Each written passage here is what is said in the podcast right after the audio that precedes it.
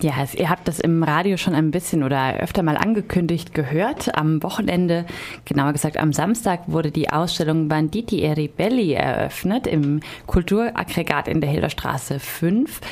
Die Ausstellung beschäftigt sich mit dem italienischen Widerstand, mit der Resistenza. Und Lisa und ich waren beide bei der Vernissage vor Ort und äh, haben ein paar Eindrücke mitgebracht.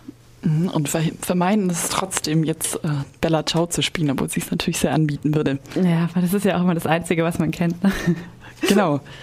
Ja. Ähm, ja. Da setzt die Ausstellung eigentlich auch fast an. Genau, was für ein fantastischer Übergang. ähm, ja, es war nämlich zu Gast Matthias Durchfeld vom Historico, einem ähm, historischen Forschungszentrum. Und äh, der hat die Beweggründe für seine Ausstellung nämlich ziemlich genau so dargelegt, äh, dass er gesagt hat, ah ja, es gibt eben diese Linie diese Erinnerungslinie des theorisierenden ähm, Gedenkens an die Resistenzer. Mhm, diese Verklärung, Romantisierung, die Partisanen. Genau, und wir ähm, hören jetzt auch einmal gleich in einen ersten Ausschnitt des Vortrags von Matthias Durchfeld rein, den er zu, sozusagen als Eröffnungsvortrag gehalten hat, wo es genau um dieses Thema geht. Angriff einer Partisanengruppe auf eine Brücke. Es läuft schief. Die 20-jährigen begeisterten Partisanen wissen nicht, wie man das macht, verdichten nicht den Sprengstoff so, wie es sich gehört. Und es macht zwar Peng, aber die Brücke kracht nicht zusammen. Ähm, sie waren derartig begeistert allerdings und überzeugt von dem, was sie tun müssten und tun wollten, dass sie auf die katastrophale Idee kommen, es nochmal zu versuchen am Tag drauf.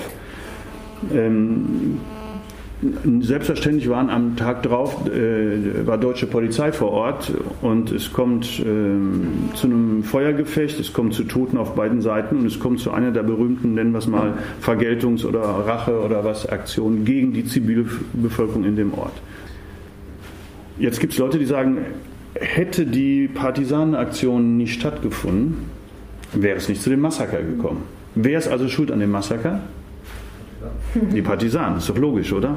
Die Partisanen haben die Zivilisten nicht umgebracht. Die Deutschen haben die, die deutschen Polizisten haben die Zivilisten umgebracht. Die Verantwortung für die Tötungsaktion liegt eindeutig ausschließlich bei den Deutschen. Die haben auch nicht die Partisanen gesucht, im Übrigen, sondern haben sich direkt auf die Zivilbevölkerung in diesem kleinen Ort gestürzt. Insofern klar zu machen, ähm, dass die Partisanen ganz viel falsch gemacht haben, aber trotzdem Recht hatten. Und dass das eben kein Widerspruch ist, das ist in der Diskussion oft drin, dass man sich nicht in so eine, so eine Sackgasse treiben lässt, weil sie Fehler gemacht hatten, war alles verkehrt. Es war überhaupt nicht verkehrt. Es war sehr gut, dass gekämpft wurde und dass die Partisanenbewegung, der Widerstandsbewegung sich eingesetzt hat, nationalsozialistische Besatzung, den italienischen Faschismus, den Zweiten Weltkrieg zu bekämpfen. Trotzdem, auf der anderen Seite sollte man auch nicht, wie das ein paar Jahrzehnte lang hier und da nicht von allen betrieben wurde, äh, das als alles nur heroische Kämpfer, äh, ähm, die alles richtig gemacht haben, die, die, die total verherrlicht werden und, und auch da nur in Schwarz-Weiß als ausschließlich positiv dargestellt werden, das nachzeichnen, das, ist, das, das war auch so nicht, sondern es hat selbstverständlich äh, viele Sachen gegeben, die man kritisieren kann und insofern dieses Heroisierende so ein bisschen runterzubrechen, äh, ohne allerdings die Resistenz an sich negativ darzustellen. Das sagt Matthias Dürchfeld, der mit für die ähm, Ausstellung verantwortlich ist. Das ist Reggio Emilia, wo das Istoreco beheimatet ist. Genau, also so im Nordosten Italiens. Äh, übrigens in einer Region, in der es eben viele äh, Partisanen gab und in der deswegen vielleicht auch gerade die Partisanen so ein bisschen romantisiert werden und eben nur die heroischen Kämpfer sind. Genau. Ähm, es gab dann im Anschluss auch noch eine Diskussion. Das ist ganz interessant gewesen fand ich, ähm, dass äh, Matthias Durchfeld den Satz irgendwann im Vortrag sagt, äh, naja, die Leute sind nicht Antifaschisten oder Antifaschistinnen und gehen dann in den Widerstand, sondern gehen in den Widerstand und kommen als Antifaschistinnen raus. Und daran hat sich ähm, eine Zuhörerin gestoßen, die, glaube ich, tatsächlich nämlich aus dieser Region kam und äh, in der in der die Resistenz so eine enorme Bedeutung hatte, ne? Genau, und die hat dann eben erzählt, ich kenne das aber anders. Also ich bin auch sozusagen eine, eine Nachfahrin von ehemaligen äh, Partisanenkämpfern und äh, klar waren das sozusagen überzeugte Anti Antifaschisten. Genau, und ähm, der Kompromiss, auf den man sich dann geeinigt hat, könnte man sagen, ist äh, zu sagen, ja, es gibt einfach eine große Zahl an Gründen. Ne? Also es, muss man diesen Widerspruch vielleicht auch gar nicht auflösen unbedingt, aber das ist so ein, ein Thema der Ausstellung auch, dass äh, die Gründe, sich den Partisanen anzuschließen, für viele einfach ähm, komplexer waren. Auch darauf geht äh, der Matthias Durchfeld dann nochmal ein. Politisch überzeugte Antifaschisten hat es, äh, vielleicht kann man es auf den Kompromiss einigen, hinterher mehr gegeben als vorher. Also zu sagen, also natürlich zu sagen, vorher hat es keine gegeben, ist natürlich falsch.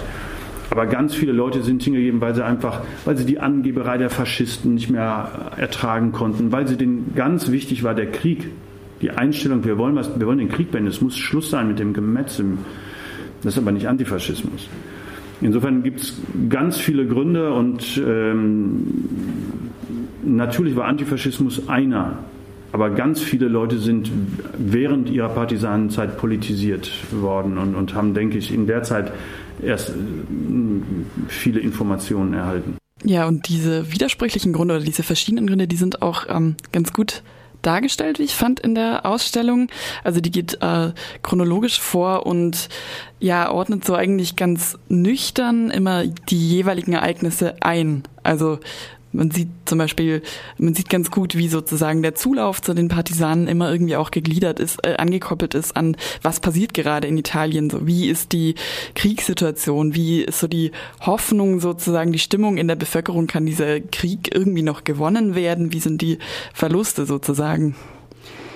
Genau, die Schautafeln, auf denen das alles dargestellt wird, an denen kann man sich so entlanghangeln und kommt dann auch irgendwann äh, an einen Punkt, wo verschiedene Biografien vorgestellt werden. Also von jetzt äh, Beispiel, also Beispielbiografien von äh, Partisaninnen und Partisanen, die mit ihren unterschiedlichen Gründen und mit ihren unterschiedlichen Geschichten noch einmal äh, präsentiert werden.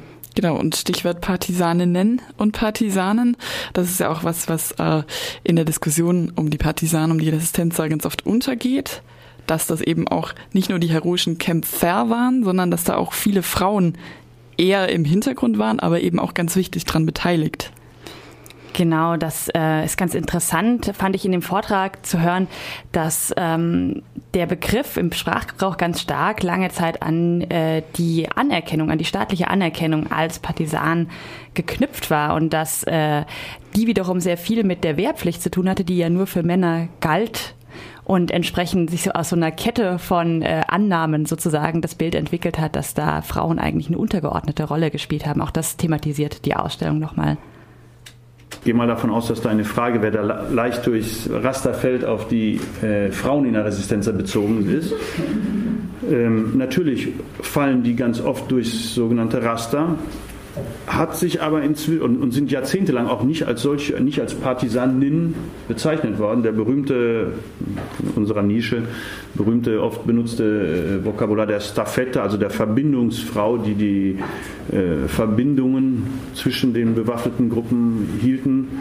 Äh, diese Frauen wurden oft als Staffette bezeichnet und das war irgendwie so eine Partis Partisanin der zweiten Klasse. Oft, wenn überhaupt im Sprachgebrauch. Inzwischen ändert sich das ein bisschen und wer Staffetta war, wer von den 90-jährigen Damen noch lebt, führt inzwischen mit ein bisschen mehr Stolz und, und erhobenem Kopf äh, richtigerweise auch den Namen Partisanin oft äh, über sich selber im, im, und, und werden auch als solche bezeichnet, als solche vorgestellt bei Veranstaltungen und so weiter im Sprachgebrauch. Was das offiziell angeht, hat sich natürlich nicht geändert. Das ging um Anerkennung äh, für Wehrdienst, Anerkennung aus steuerrechtlichen Gründen, Anerkennung aus ähm, rentenrechtlichen Gründen. Es musste sich also irgendwer mal im Nachkriegsitalien Gedanken machen.